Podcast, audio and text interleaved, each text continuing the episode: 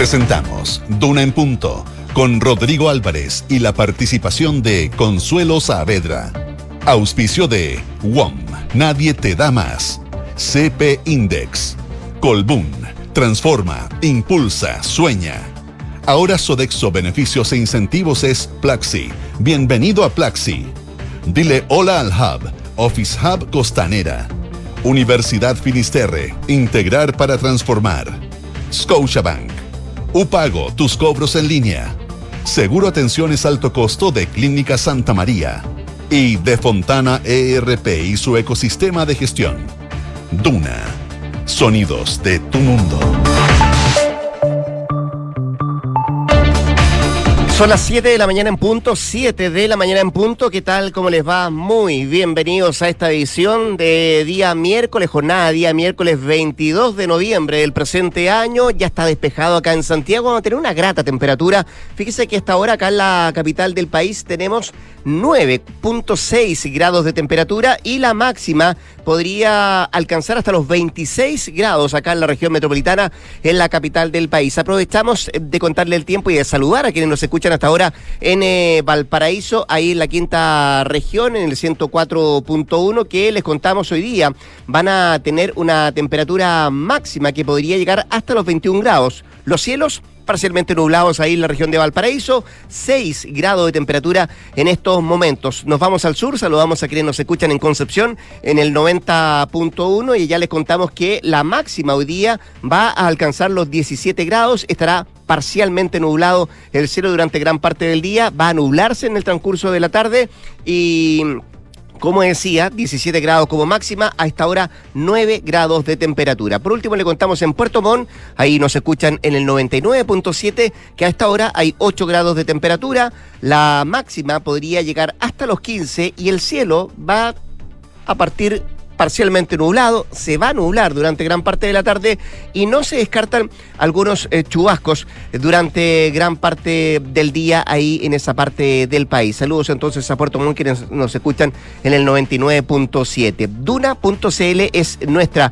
dirección en, en internet, arroba Radio Duna en nuestras redes sociales. Vamos a estar hablando de las ISAPRES, vamos a hablar también de lo que ha significado la transición en la Argentina, desde el presidente electo que ganó la elección a, a Sergio Massa, Javier Milei, el domingo pasado, han transcurrido una serie de acontecimientos desde ese día a la fecha. Ayer, por ejemplo, Milei se reunió en la Quinta de Olivos con el, el presidente Alberto Fernández, una reunión de más de dos horas, eh, pero sus expresiones faciales eh, lo demostraban todo. Muy serio ambos, bastante distantes, eh, pero fue una conversación al menos constructiva, decía el mandatario argentino. Hoy día el turno de Victoria Villarruel, que es la, fue la compañera de lista de Milei, es la actual eh, vicepresidenta electa, con Cristina Fernández de Kirchner. Eh, son los pasos previos a la transición que tiene que hacerse en la Argentina de cara al próximo 10 de diciembre cuando se lleve adelante eh, la asunción del mando por parte de Javier Milei y se instale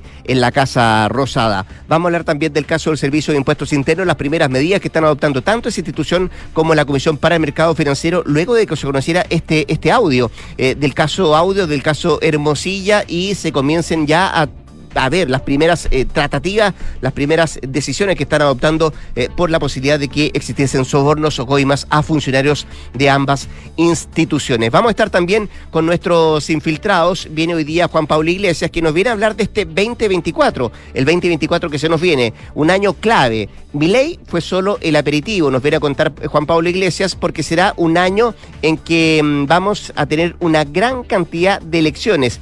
Va a concurrir, mucha gente a votar eh, a sus gobernantes eh, y es, por cierto, un año donde más gente va a concurrir a las urnas eh, en la historia de la humanidad. De eso nos viene a hablar eh, Juan Pablo Iglesias. Y también estaremos con Leslie Yala, quien eh, nos trae los detalles del vacío de la cuenta de Procultura. ¿Dónde están los 500 millones de pesos? Esa es la pregunta que en un rato más nos viene a responder nuestra infiltrada Leslie Ayala. Estaremos, por cierto, con Consuelo Savera también acá en Duran Punto. Son las 7 de la mañana con 3 minutos, 7 con 3 minutos. Partimos, como siempre, contándole nuestros titulares.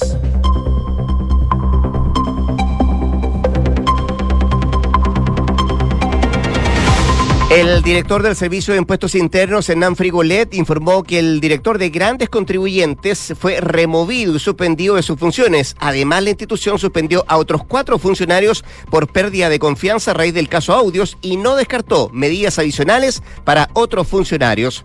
En otro tema, el fiscal de la Unidad Anticorrupción de la Fiscalía de San Antonio confirmó que se decretó una orden de detención contra el alcalde de Algarrobo, José Luis Yáñez. Este es el primer paso en esta investigación por malversación de caudales públicos por una cifra cercana a los 1.060 millones de pesos. En otro tema, el presidente de la República, Gabriel Boric, se comunicó por vía telefónica con el presidente electo de la Argentina, Javier Milei. La presidenta, la presidencia, digo, informó que el mandatario sostuvo una conversación franca en la que se puso por delante el bienestar en las relaciones de ambos países. La vicepresidenta de Argentina, Cristina Fernández, va a recibir hoy la vicepresidenta electa Victoria Villarruel en la Cámara del Senado tras cancelar su viaje a Italia. Tenía previsto viajar a Nápoles. Se espera que se logre conversar y se acuerden detalles del cambio de mando en el vecino país. En la franja de Gaza, Israel llegó a un acuerdo con Hamas y publicó los nombres de 50 prisioneros palestinos que serán liberados a cambio de rehenes en Gaza. En un comunicado, el gobierno afirmó que habría una pausa en los combates durante cuatro días a partir de mañana. El presidente estadounidense Joe Biden se declaró extraordinariamente satisfecho por el acuerdo alcanzado. Y Corea del Norte afirma que logró poner en órbita un satélite espía. A través de un comunicado se informa que el lanzamiento constituye el derecho legal de la República Popular Democrática de Corea para fortalecer su derecho a la legítima defensa y contribuirá en gran medida a mejorar firmemente la preparación bélica del mencionado país. Siete de la mañana con cinco minutos. Ya, pues vamos al detalle de las cosas que están ocurriendo en nuestro país. Era el principal titular que leíamos, tiene que ver con las em, determinaciones que se están adoptando por parte del Servicio de Impuestos Internos, también la Comisión para el Mercado Financiero, que tanto su presidenta como su director eh, han tenido jornadas bien agitadas, estuvieron ayer en la mañana en la Comisión em, de Hacienda del Senado, por la tarde, misma comisión, pero de la Cámara de Diputados, y fue ayer en la tarde donde eh, eh, se dieron a conocer algunas medidas respecto a este caso, el caso audio que, de acuerdo a lo que se informaba, comienza ya a arrojar sus primeros resultados en materia de decisiones que están adoptando estas instituciones afectadas. Desde el Servicio de Impuestos Internos se informó la suspensión de cinco funcionarios, entre ellos el director de grandes contribuyentes, una información que le entregó el subdirector jurídico del servicio que detalla que en medio de esta investigación interna hay cuatro funcionarios suspendidos que se van a sumar al removido director de grandes contribuyentes. Eh, Cristian Soto, que es el director del servicio, Hernán Frigolet, decidió cesar de sus funciones con efecto inmediato por pérdida de confianza. Eso es lo que se conoció ayer en la tarde em, de voz del propio subdirector que daba cuenta entonces de estas primeras remociones, estas primeras suspensiones en el servicio de estos eh, cinco funcionarios. Todos estos antecedentes fueron dados a conocer en la Comisión de Hacienda de la Cámara, donde además se escuchó al director del servicio, Hernán Frigolé, y a la presidenta de la Comisión para el Mercado Financiero, Solange Bernstein. Al igual que ayer en la mañana, pero en la Comisión de Hacienda del Senado, la idea de ambas autoridades fue dar a conocer en qué situación se encontraban las investigaciones que sus instituciones estaban llevando a cabo, esto en relación a eventuales pagos irregulares a funcionarios de ambos servicios, algo que ha sido caratulado, catalogado como posibilidad de pago de, de coimas o de sobornos al interior de esa institución. Eh, insisto, comienzan a verse las primeras decisiones, las primeras determinaciones que se adoptan eh, y por sobre todo la comparecencia eh, no, no, solamente interesante, sino que aporta a la esclarecer que es lo que se está llevando adelante más allá de las auditorías internas, sino que también saber cuáles son los resguardos que se están adoptando en el Servicio de Impuestos Internos, también en la Comisión para el Mercado Financiero, a propósito de este caso que sin lugar a dudas eh, ha marcado un, precedente, hay un remensión al, al, interior de ambas instituciones y ver cómo prosigue este, mm, estos análisis que están haciendo ambas instituciones desde el punto de vista de estos sumarios eh, administrativos internos, de estas investigaciones internas que se están llevando adelante para esclarecer eh, de la mejor manera todo lo que se eh, escuchó en ese polémico audio. En paralelo hay otras investigaciones que está llevando adelante la Fiscalía. Por ahora mm, no se ha conocido más detalles de la posibilidad de comparecer eh, en calidad de imputado que podrían tener los tres involucrados en este audio. Pero por ahora lo que se destaca de parte del Servicio de Impuestos Internos es que debido a la pérdida de confianza se mm, suspende al director eh, de grandes contribuyentes y también a otros cuatro funcionarios del Servicio de Impuestos Internos. Siete de la mañana con nueve minutos. Escuchas, Duna en punto. Nos vamos a ir por un momento al otro lado de la cordillera, nos vamos a ir por un momento a la Argentina porque hoy será el turno de la vicepresidenta de ese país, Cristina Fernández de Kirchner, de recibir a su sucesora y compañera de fórmula de Javier Milei, Victoria Villarruel, en la Cámara de Senadores como parte del proceso de transición de cara al cambio de mando que se va a realizar el próximo 10 de diciembre. Fue Cristina quien se comunicó con el equipo de la vicepresidenta electa para informarle de esta cita y que además significó el aplazamiento de un viaje que Fernández de Kirchner tenía planificado eh, realizar a Nápoles, a Italia, donde ella iba a disertar como parte de los festejos por los 800 años de la ciudad que se hizo famosa en la Argentina por el paso de quién, de Diego Armando Maradona en ese equipo y por eso la relación tan estrecha con Nápoles y que significaba este viaje que tenía planificado la actual presidenta de la Argentina. Por otra parte, el equipo de la vicepresidenta comenzó además la organización de lo que será la Asamblea Legislativa en la que se le van a tomar juramento a la fórmula electa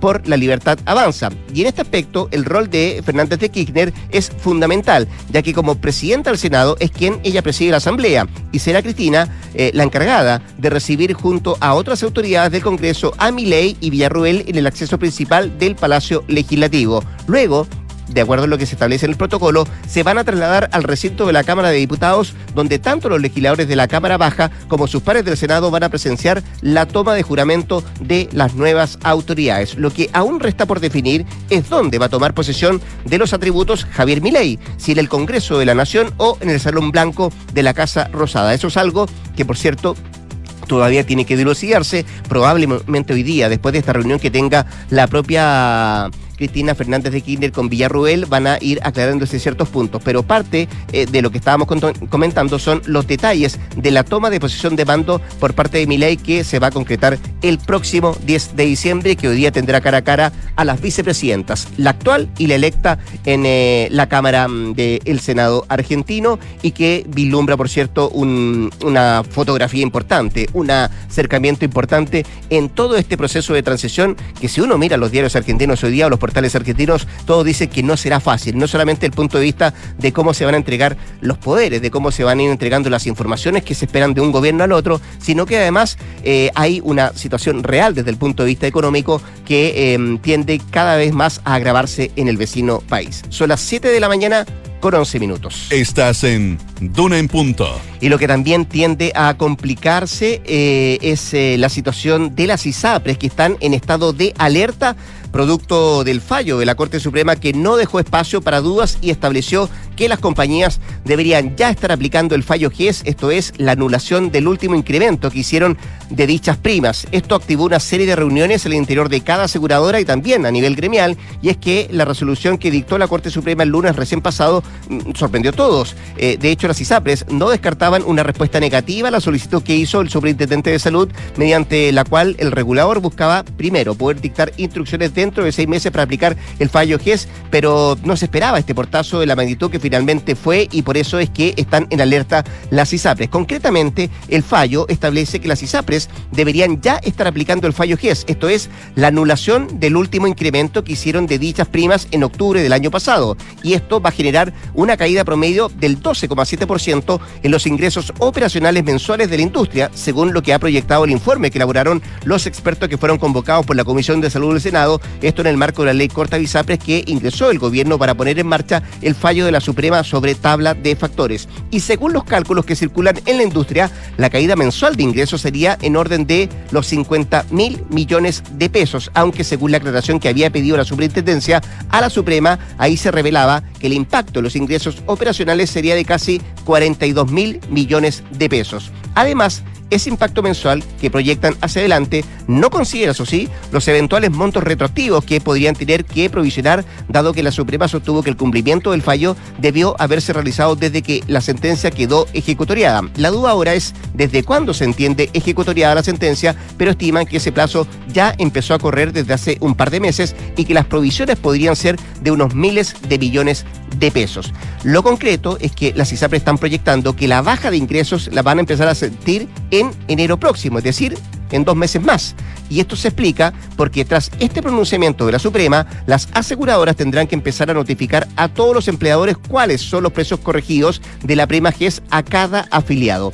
La semana pasada, el presidente de la Asociación de ISAPRES, Gonzalo Regada, advirtió que de aplicarse el fallo GES, en tres meses dichas entidades privadas ya no podrán mantener las coberturas de sus afiliados. Y esa fue la primera alerta que se posó de parte de las ISAPRES respecto a lo que podría ocurrir si es que se concretaba tal cual el fallo emitido por la Corte Suprema. Y eso ocurriría, según comentan fuentes de la industria, porque el registrarse esta disminución de ingresos, dentro de unos pocos meses van a empezar a incumplir los indicadores legales, lo que significaría de no existir un aporte de capital de los controladores, la eventual quiebra de algunas ISAPRES. Y ahí la realidad no es para todas iguales. Hay un par de ISAPRES que están en una situación mucho más compleja. Bueno, lo que estiman las ISAPRES ahora, al igual que en el último año, es que la sostenibilidad de la industria está en manos del gobierno, pero creen que el nivel de urgencia es cada vez mayor y que la cuenta regresiva ya comenzó cuando se supo de esta mm, determinación adoptada por la Corte Suprema, el máximo tribunal de nuestro país, que dijo no al lugar a esta petición que estaba haciendo la superintendencia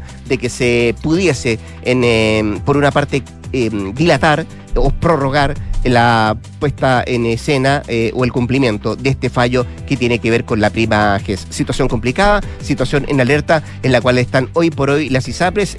dicho sea de paso, hay una situación que además están mirando muy de cerca los propios parlamentarios, que están viendo cuál es el camino que se puede adoptar para que esto no se genere no solamente la quiebra de algunas ISAPRES, sino que también en un colapso del sistema público de salud y privado. 7 con 15. Estás escuchando Duna en punto. La noticia internacional del momento tiene que ver con eh, lo que está pasando en la franja de Gaza y eh, el acuerdo entre Israel y Hamas que se aprobó eh, de parte de ambos un alto al fuego de cuatro días para permitir la liberación de 50 secuestrados por parte de Hamas.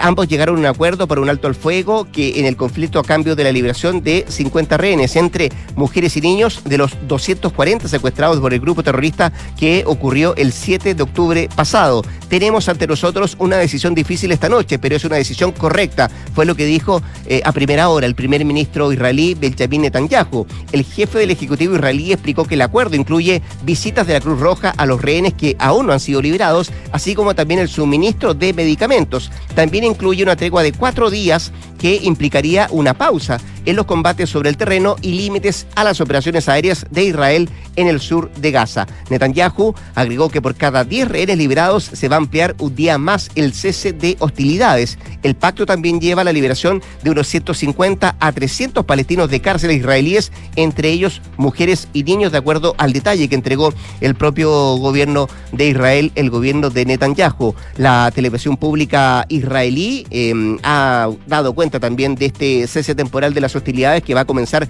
este jueves para dar 24 horas para la presentación de eventuales apelaciones a la decisión gubernamental ante la Corte Suprema. Jamás llevará a los rehenes a Egipto a través del paso de Rafah en grupos diarios de unos 10 y desde allí serán llevados a Israel. Por su parte, Israel deberá excarcelar a unos 150 prisioneros palestinos, también en su mayoría mujeres y menores que no estén condenados por delitos de sangre. Además, se destaca que las fuerzas de defensa de Israel se comprometieron a no sobrevolar la franja de Gaza durante seis horas diarias mientras la tregua esté en vigor para permitir a Hamas localizar a rehenes que se encuentran en poder de otros grupos armados como la yihad islámica. Había presentado también eh, comentarios a este acuerdo el presidente de los Estados Unidos, Joe Biden, que expresó su satisfacción por esta tregua entre Israel y Hamas Em, que se logró por eh, los próximos eh, días y con la liberación de estos, eh, de estos rehenes.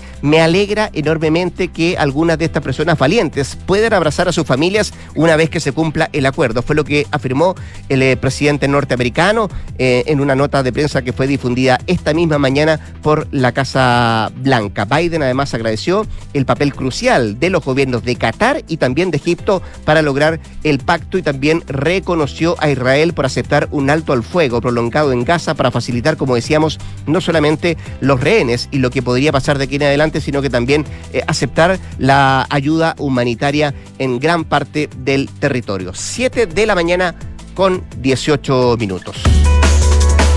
En Duna en Punto le tomamos el pulso a la economía. Miremos los indicadores. ¿Qué dice el precio del dólar? Que hoy día se está transando a 870,14. Al menos así cerró en la jornada de ayer. El cobre en 3 dólares 82 centavos la libra y la unidad de fomento está en 36.524 pesos. Miremos también lo que trae la prensa económica, que destaca pulso, por ejemplo, el Servicio de Impuestos Internos remueve al director de la unidad de grandes contribuyentes y suspende a otros cuatro funcionarios. Ese es el principal título de pulso, pero que también destaca ISAPRES, el alerta por fallo GES con salud y nueva más vida, las más afectadas en sus ingresos. Esos son los títulos de pulso. Miremos también lo que trae el diario financiero que destaca caso Audios Factop. Servicio de Impuestos Internos remueve del cargo al director de grandes contribuyentes y lo suspende junto a otros cuatro funcionarios. Parte de la prensa económica en esta jornada.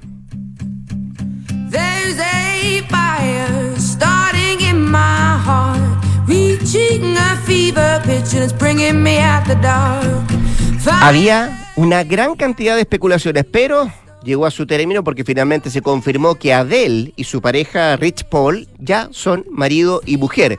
La noticia la dio a conocer la cantante en medio de un show de comedia al que concurrió con una amiga. Los rumores de boda surgieron hace un año, cuando la británica de 35 años se refirió al agente deportivo de 41 como su marido. Sin embargo, en las últimas horas, durante una función de stand-up que realizó su mejor amiga Alan Carr en Los Ángeles, la artista fue más explícita al contar su estado civil. Actualmente la pareja vive en una mansión en Beverly Hills, antigua propiedad de Sylvester Stallone sobre, sobre cómo se lleva eh, con Paul y, la relación que puede venirse de adelante es lo que podríamos conocer en una entrevista que supuestamente va a dar a él en los próximos días en, em, en la prensa estadounidense, en la prensa norteamericana. Así es que con la música de Adele y su confirmación, por cierto, que está en pareja, eh, nos vamos a ir a la pausa comercial. Antes de la pausa, quiero contarle algunos consejos. Con Scotia Portafolios hay una alternativa de inversión perfecta para tu perfil, porque en Scotia hay expertos que van a diversificar tus inversiones de forma personalizada, trabajando la mejor estrategia para tus objetivos. Contacta hoy a tu asesor de inversiones Scotia. ¿Y conoces CP Index? Es el primer sistema de calificación de proyectos inmobiliarios residenciales en Chile. ¿Quieres buscar tu próximo hogar o inversión de manera personalizada? Crea tu perfil en cpindex.com, define tus preferencias y encuentra el proyecto inmobiliario adecuado para ti.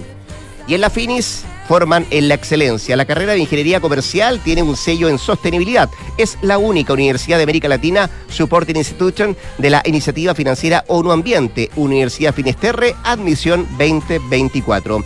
Y Colbún transforma la fuerza del agua, del sol y del viento en energía confiable y al alcance de todos, impulsando una transición energética responsable. En Noticias que Alegran el día queremos compartir que Sodexo Beneficios e Incentivos ahora es Plaxi. Únete a esta evolución porque Plaxi es más que un beneficio de alimentación. Bienvenidos a la mirada Plaxi de la vida. Y la Navidad ya llegó a WOM. Renueva tu equipo con hasta un 50% de descuento en hasta 24 cuotas y con despacho gratis. WOM dice nadie te da más. 7 con 22, nos vamos a la pausa. Ya volvemos con más a cada uno en punto.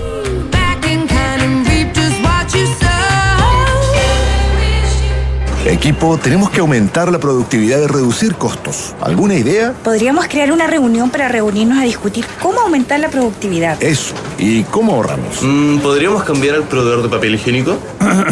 Perdón. La mejor manera de ahorrar y aumentar la productividad es con Defontana, el ERP líder que integra ventas, contabilidad, recursos humanos y mucho más. Da el paso ahora en defontana.com y crea hoy tu cuenta gratis. Defontana, pensemos digital.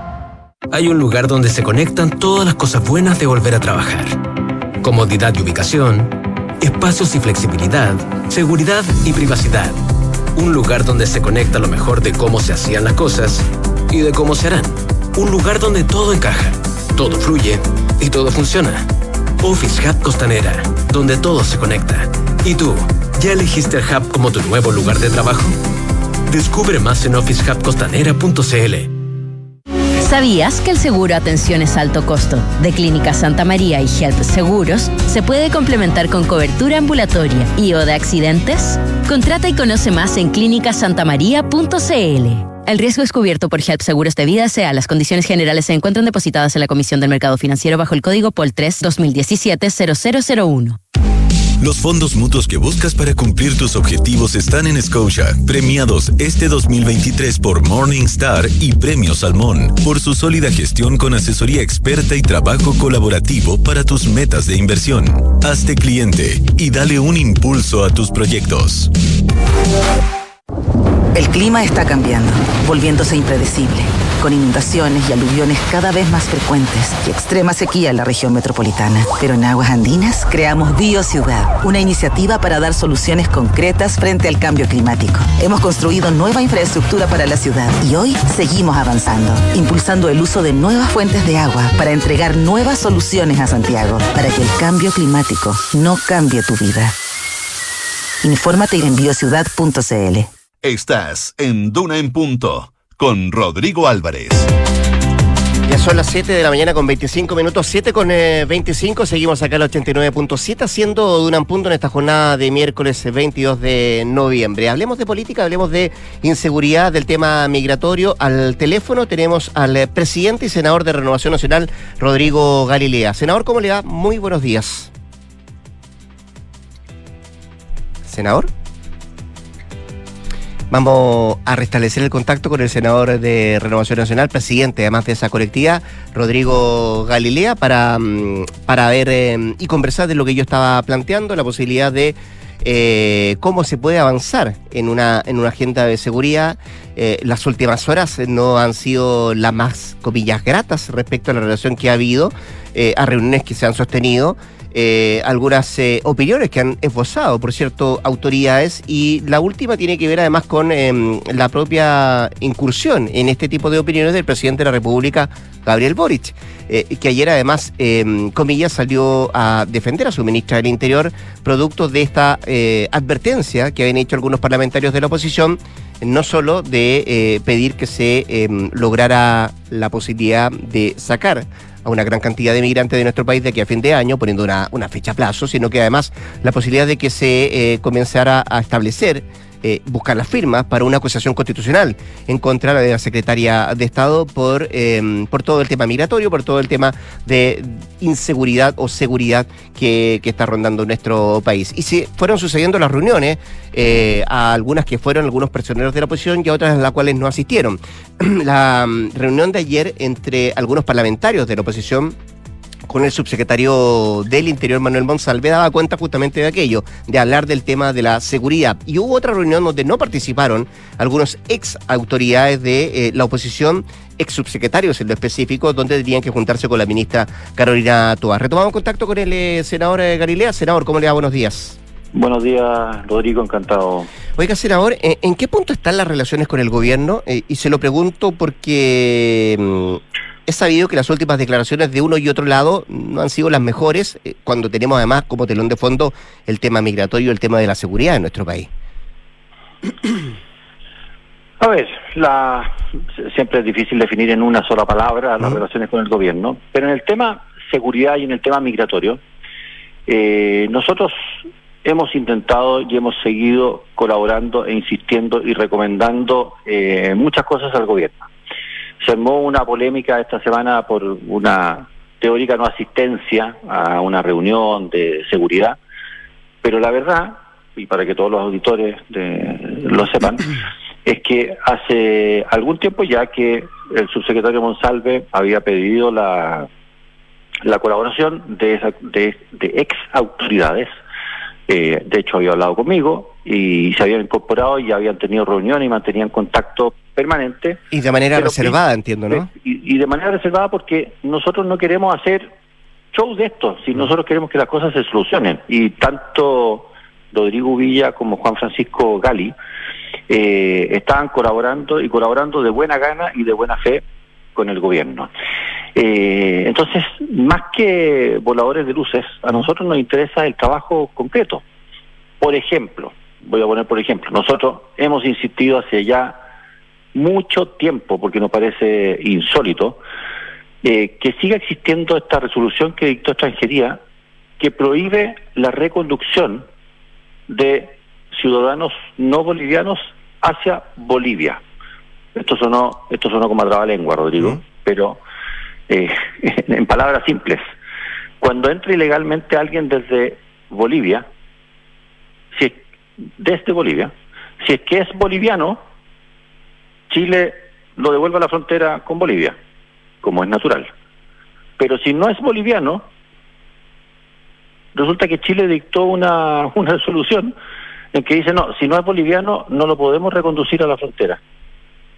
Y resulta que casi todo, casi toda la inmigración ilegal, adivine usted de dónde viene. Viene de Bolivia. Mm. Y, los que entran no son bolivianos, pues, ilegalmente en la habitualidad, son eh, venezolanos, en su mayoría, en, su mayoría venezolanos, ¿no? Eh, de, otra parte. Entonces, eh, ahí hay una cosa muy extraña que hace el gobierno, que en vez de facilitar facilitar las reconducciones de la gente que entra ilegalmente, eh, sigue eh, vigente una resolución que dictó el actual director de migraciones bajo el actual gobierno del presidente Boric, en que nosotros mismos nos pusimos una nos pusimos una cadena, una mordaza, no mm. sé, nos autoimpusimos una regla que es absolutamente absurda. O sea, entran, entran miles y miles y miles de eh, personas ilegalmente desde Bolivia y nosotros mismos mm. dictamos una resolución que dice que no podemos reconducirlos a la frontera con Senador, me, me, interesan demasiado, por cierto, el fondo de lo que estamos hablando, pero también deje quedarme un poco en la forma eh, de lo que estábamos, y antes de que usted me contara y, viviera, por cierto, el tema migratorio. Pero usted me decía, bueno, efectivamente estábamos colaborando con el subsecretario Monsalve, se estaban sosteniendo reuniones con carácter reservado, por cierto, porque ustedes no querían ser aspavientos de esto, ¿no? Entonces, ¿dónde se enreda esto? Eh, al punto que incluso ayer el propio presidente de la República, Gabriel Boric, eh, critica el ultimátum a quien le hicieron algunos parlamentarios, incluidos de su partido, la ministra Toa, por el tema migratorio, eh, la presentación incluso de la posibilidad de una acusación contra la Secretaría de Estado si no se expulsaban 12.000 eh, migrantes irregulares. ¿En qué momento se entrampó esto? ¿En qué momento em, los canales de comunicación entre el gobierno y la oposición o entre parlamentarios de su partido, quienes estaban colaborando con el gobierno, se comenzó a, por decirlo, se comenzó a meter ruido? nosotros no queríamos meter ningún ruido, Rodrigo. Lo que nosotros queremos es que eh, realmente el tema migratorio funcione y funcione mejor. Eh, nosotros estábamos colaborando. Eh, se cita esta reunión que, tenía un componente además respecto del exministro Chaudik, que, que es un componente no menor para este gobierno, para el presidente Boric, después de lo que le habían hecho al exministro Chávez. Ahora, para que la gente entienda, es, para que la gente entienda, esa es la reunión que convocó la ministra del Interior, no en la cual estaba participando el subsecretario Monsalve, ¿cierto? No, no, son, son distintas. Diferentes, sí. Pero, pero son, finalmente, el fondo de las reuniones son exactamente el mismo. Ah. Y nosotros hemos querido eh, insistir una y otra vez en que esto mejore. Que al final, mire, eh, ¿dónde se armó una saltó chispazo que arma la polémica? Dice, bueno, ya, no recuerdo, creo que fue la ministra, que dice, han bajado los ingresos ilegales de acuerdo a la, al dato que da la UNCE. Da una cifra. Bueno, pero, pero la verdad mm. es que, eh, y no es por, y no es por inventar polémicas, el dato que siempre se lleva para saber cuáles son las migraciones y eh, los ingresos ilegales, no es el dato que dio la ministra. Eh, y nosotros en eso tratamos de ser consistentes en el tiempo. Hace ocho años que el dato que se lleva eh, de verdad, es el dato que da la PDI. Le guste o no le guste a la ministra, nos guste o no nos guste a nosotros. Eh, y lo que indica es que en los últimos dos años los ingresos ilegales se estiman por la PDI más o menos en 94 mil, eh, que es un alza en esto. Y cuando queremos recalcar esto, no es, por, no es porque sí, es porque es evidente de que esto está fuera de control y que por tanto hay que hacer cosas más drásticas. Cuando los, diputados de Renovación Nacional vienen a poner el punto eh, a la ministra de Interior, oiga, ¿qué pasa con las expulsiones? Es porque las expulsiones en los últimos dos años eh, bajaron a un tercio de lo que se hacían eh, en los años anteriores. En los años anteriores, este es un trámite engorroso, hay, hay expulsiones administrativas y hay, y hay expulsiones judiciales. Pero la suma de ambas, entre el 2018 y el 2021, rondaban 6.500 expulsiones anuales. Bueno, ahora no llegamos ni a, creo que estamos con suerte en 2000. Eh, entonces, es como que eh, es como que el, Ministerio de Interior, Extranjería, eh, el, los, hubieran dejado de lado este esfuerzo, que es un esfuerzo, lo reconocemos porque lo vivimos, un esfuerzo muy grande, pero que no se puede, no se puede dejar de lado porque tiene consecuencias extremadamente importantes para la ciudadanía. Bueno, ayer el eh, director de Migraciones, Luis Taire, dijo que el gobierno ya está programando vuelos de expulsión para lo que resta del año. ¿Usted tiene información de eso? Bueno, es lo que anunció. Mm. Eh, tenía la duda de usar bueno, hay vuelos FACH, hay vuelos comerciales, se han usado en, distintos momentos ambos para, para ser eficientes, pero yo partiría, partiría diciéndole al señor Taller ¿Mm?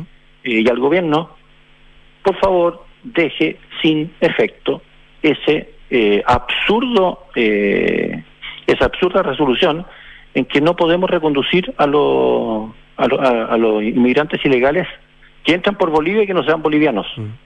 Eso es absurdo. Mire, esto está denunciado hace un par de años, eh, Rodrigo. Hace un par de años. Y resulta que no hace nada al respecto. Nada al respecto.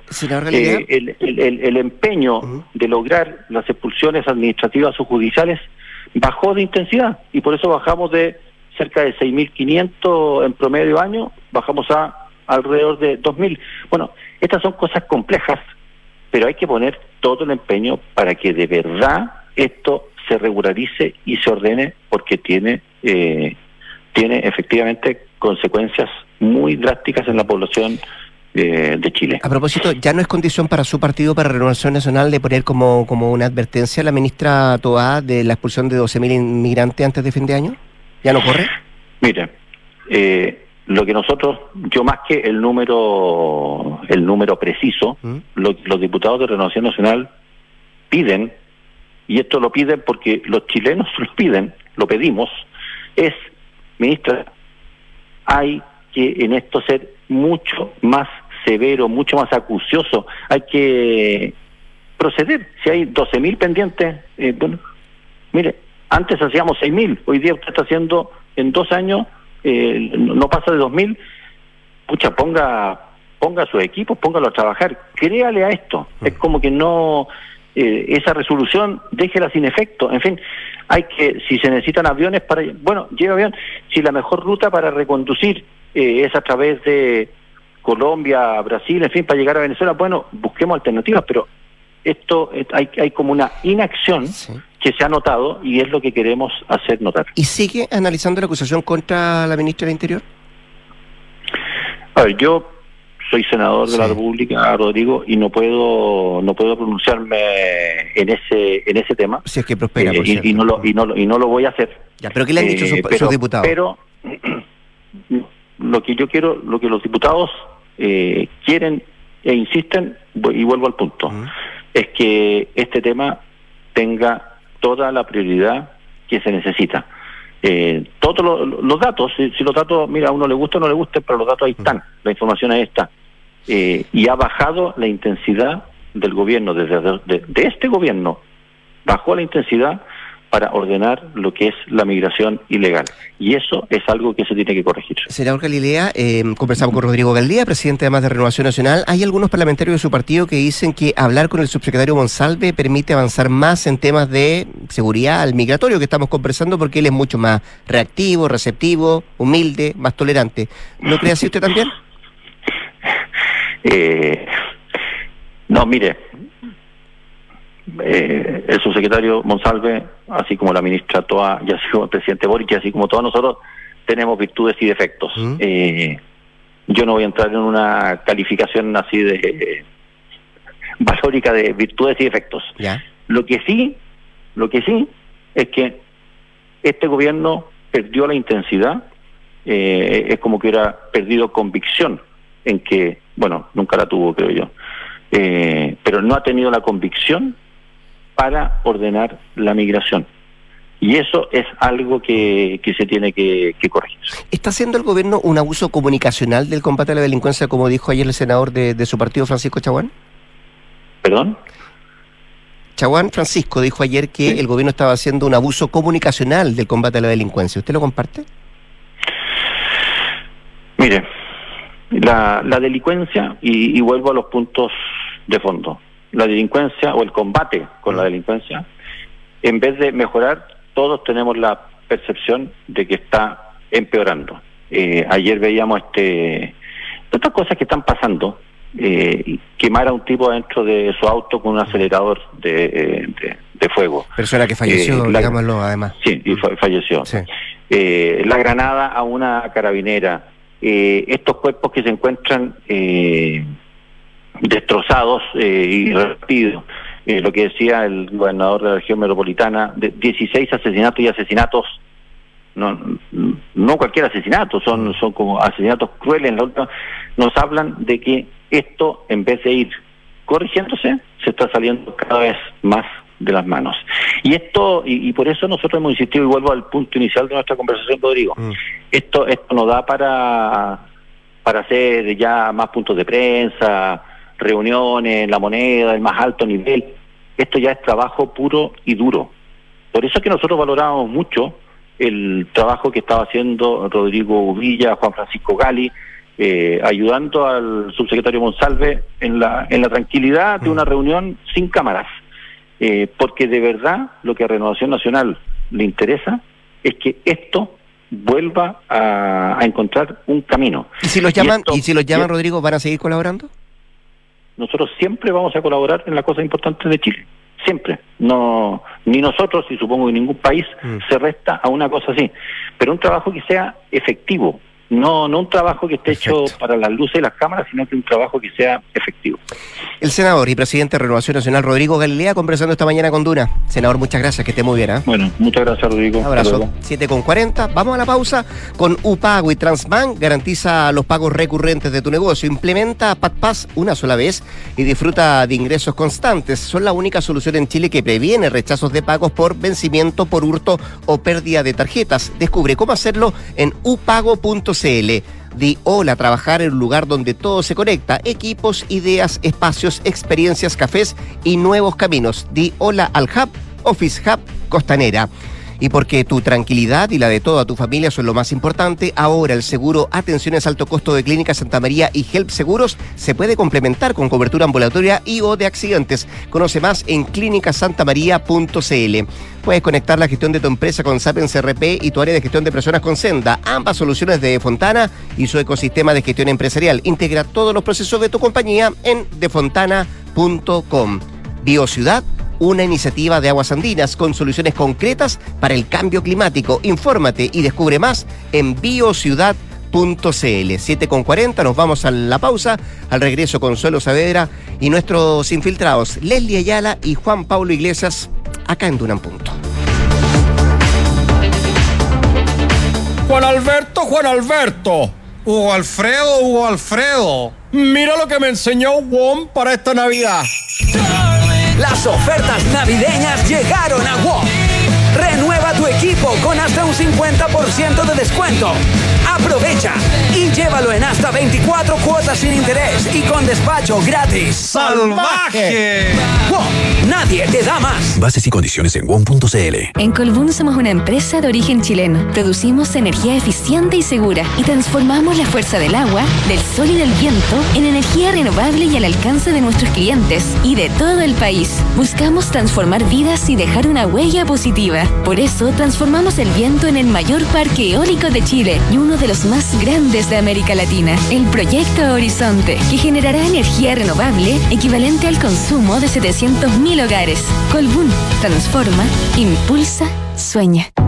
Descubre la alianza perfecta para tu negocio con UPago y Transbank. Garantizamos tus pagos recurrentes. Evita las complicaciones por vencimiento, hurto o pérdida de tarjetas y reduce los rechazos. Activa PatPass en línea una sola vez y asegura tus ingresos de forma permanente. Optimiza tu flujo de caja y reduce los impagos. Fortalece las finanzas de tu negocio hoy. Visita upago.cl y pasa al siguiente nivel.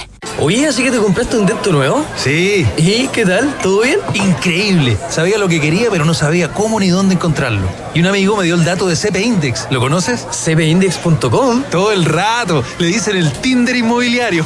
Se pasó. ¿Quieres buscar tu próximo hogar o inversión de manera totalmente personalizada? Crea tu perfil en cpindex.com, define tus preferencias y encuentra el proyecto inmobiliario adecuado para ti. Tenemos una noticia que queremos compartir contigo. El Sodexo Beneficios e Incentivos que conocías cambió y ahora somos Plaxi. Porque tu cheque restaurante siempre evolucionó y ahora es Plaxi. Para que disfrutes más de todos esos momentos que realmente importan. Descubre nuevas experiencias y no lo olvides, ahora somos Plaxi. Bienvenidos a la mirada Plaxi de la vida. Conoce más en plaxi.cl.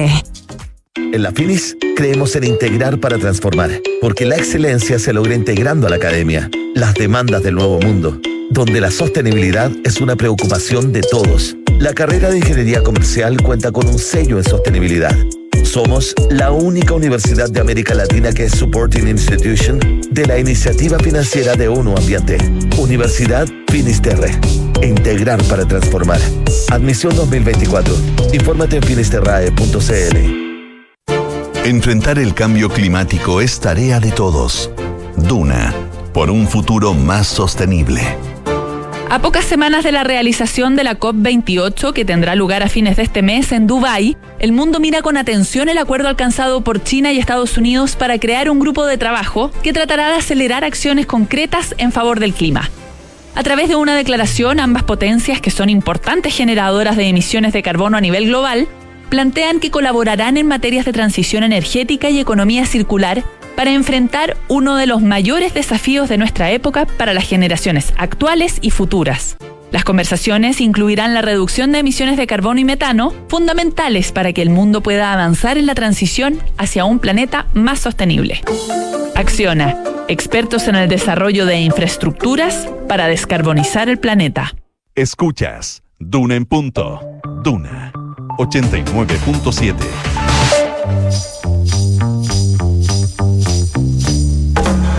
Son los infiltrados. Los editores de la tercera están en Duna en punto. 7 de la mañana con 45 minutos, 7 con 45 minutos, Consuelo Saavedra. ¿Cómo te va? Muy buenos días. Muy buenos días. ¿Qué tal? ¿Qué tal? Habían dudas si que estabas o no estabas, fíjate. Ah, sí. voy, a, ¿Por qué? voy a transparentarlo. ¿Cómo No sé, que no te veían, decía, estará la Consuelo, no estará. Yo dije, ¿cómo no va a estar? ¿Cómo? Si- Siempre está si- la Consuelo. Si hay alguien disciplinada en esta radio, Sí. Es Consuelo. Mira, estoy con Leslie Ayala y con eh, Juan Pablo Iglesias acá. Hola, buenos días. Hola, hola, buenos días, ¿cómo están? Hola. Parte usted. Yo. Vamos. Bueno, hoy día les vengo a hablar de otro capítulo más del caso Líos de Plata, como la ha bautizado la tercera, eh, respecto al tema de esta fundación Procultura, eh, cuyo representante es el psiquiatra Alberto Larraín. Eh, ya hace tiempo se había visto vinculada a diversas investigaciones penales a propósito de todo este estallido de, de, de- investigaciones por los convenios entre eh, entidades gubernamentales específicamente seremías de vivienda y también los gobiernos regionales en algunos casos. Eh, y había saltado a la luz esta fundación, principalmente por eh, la cuantiosa cantidad de convenios que tenían y también los altos montos que se entregaban a esta eh, fundación. Y lo que en particular se le criticaba a Procultura era este giro, ¿no? Ellos eh, se mostraban como una eh, fundación eh, ligada al tema, obviamente, cultural, eh, este tema patrimonial, de rescate patrimonial. Y sin embargo, por ejemplo, en Santiago tienen un cuantioso convenio con el gobierno regional dirigido por Claudio Rego, que no tiene nada que ver con temas culturales, sino más bien con la expertise de su representante, Alberto Larraín, eh, ya que tienen un convenio que se eh, centra en la ayuda eh, a personas eh, más bien jóvenes eh, para evitar el tema de los suicidios. ¿Ya?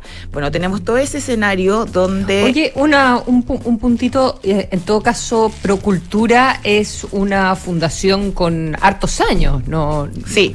Que tiene como harta trayectoria y tenía un nombre ganado, no, no eran como unos advenedizos al estilo. Claro, a diferencia, por otras ejemplo, de Democracia. Viva y otras sí. y otras fundaciones que se habían creado hace poco tiempo, tal como dice Consuelo, es una de las fundaciones eh, con mayor trayectoria y de hecho trasciende este gobierno. Ellos también se habían Mm. eh, ganado convenios durante, por ejemplo, el periodo del, del expresidente Piñera. Ahora, el tema acá es justamente los cuestionamientos a los giros que da eh, y a, la- los cuantiosos dineros y cuál había sido finalmente lo que se busca acá, es si es, los dineros finalmente se usaron en los que se había planteado. Eh, y en eso está la, la Fiscalía y también el Ministerio de Vivienda además del Ministerio de Justicia. Recordemos que el Ministerio de Justicia está revisando eh, la personalidad jurídica de todas estas fundaciones que han estado en el centro de la polémica. Y el viernes pasado nos enteramos que Procultura decide cerrar sus puertas, terminar con esta trayectoria de, de, hartos años en esta cooperación con la comunidad. Y en paralelo, eh, la tercera PM ayer revela que en una medida precautoria que realizó el Consejo de Defensa del Estado a petición del propio gobierno, del ministro eh, Carlos Monte, que le entrega al Consejo de Defensa del Estado una serie de fundaciones donde dice, oye, ojo que estos convenios están siendo auditados, pero antes, previo a cualquier demanda que nosotros podamos emprender como Estado, él le pide al Consejo de Defensa del Estado que haga medidas precautorias para eventuales demandas. Y que la medida precautoria finalmente pedirle a un tribunal que eh, congele los fondos para, por ejemplo, si en el futuro existe algún tipo de devolución de estas platas estatales, eh, poder tener fe de que esos dineros están en las cuentas corrientes. ¿Y qué sucedió en el caso de Procultura? Eh, porque se han congelado otros dineros, como por ejemplo en el caso de Democracia Viva, que hace ya más de dos meses están congeladas las cuentas y los dineros que tenía para eh, funcionar esta Fundación Liga RD. Bueno, en el caso de Procultura se anuncia el cierre el viernes pasado y resulta que ayer nos enteramos que en esta medida precautoria que pide el CDE al tribunal, el receptor judicial da cuenta de que la cuenta que estaba adscrita a esta fundación, la Fundación Liga Alberto Larraín, tiene cero pesos. Es decir, no hay posibilidad de restituir fondos en el caso, por supuesto, esto es todo está en materia de investigación. Aquí nadie está diciendo que Procultura se ha llevado dinero, eso tendrá que establecer obviamente la investigación que tiene abierta el Ministerio Público. Y, y Procultura no quiso hablar ayer porque en una de esas podían decir no, lo que pasa es que nosotros tenemos esta otra cuenta No. y aquí está toda la plata. La tercera trató de contactar eh, efectivamente a los representantes legales de Procultura. Eh, se excusaron de participar, pero eh, durante la noche tuvimos eh, algún tipo de réplica, una réplica más bien interna de Procultura de, lo, de, lo- de los funcionarios, donde se daba cuenta de que el dinero estaba gastado. Por eso no hay dinero. Esa era la respuesta en definitiva de por qué no existía. Ahora, el CE... Bueno, si ante- eso es así, pero eso es fácil, porque si el dinero está gastado, eh, Hay que tienen demostrarlo. entonces hay que demostrarlo, tiene que estar todos los respaldos de los trabajos realizados eh, que tenían asignados. Exactamente, pero en este proceso, Consuelo, que yo te digo como que va más allá de Procultura y Democracia Viva, sino Sí, de una claro. serie de, de fundaciones donde el Ministerio de Vivienda le pide al CDE resguardar estos dineros, no había sucedido en otros casos. Todas las otras cuentas corrientes y medidas precautorias se han llevado a efecto con más o menos dinero, pero están resguardados y el único que sucede esta situación es Procultura. Ahora, ¿cuál es el camino ahora para, la, para, para el fisco, para el Consejo de Defensa del Estado? Lo que nos manifestaban ayer consejeros que están a cargo de estas tratativas es ir por los bienes de Procultura. Es decir, si es que ellos tenían sede, si funcionaban con vehículos, eh, los, los bienes inmuebles, es como adquirir ese congelamiento para que no se deshagan, por ejemplo, de esas situaciones donde el Estado finalmente podría resarcir en el caso Eso mientras Procultura eventualmente pudiese demostrar que tiene todo en regla y que efectivamente hizo los trabajos y que la plata se ocupaba para aquello que se suponía que se tenía que ocupar. Exactamente, pero como son medidas precautorias que como que no pueden Claro, esperar en hacerlo de definitiva. todas maneras. Claro, no pueden esperar en definitiva que la justicia actúe, en este caso que la investigación de la Mm. fiscalía llegue a puerto y aquí finalmente, eh, claro, como dice la Consuelo, eh, que ellos puedan demostrar todo esto y verse exculpados de las querellas que han- se han presentado y estas investigaciones penales que se han abierto también, algunas de oficio.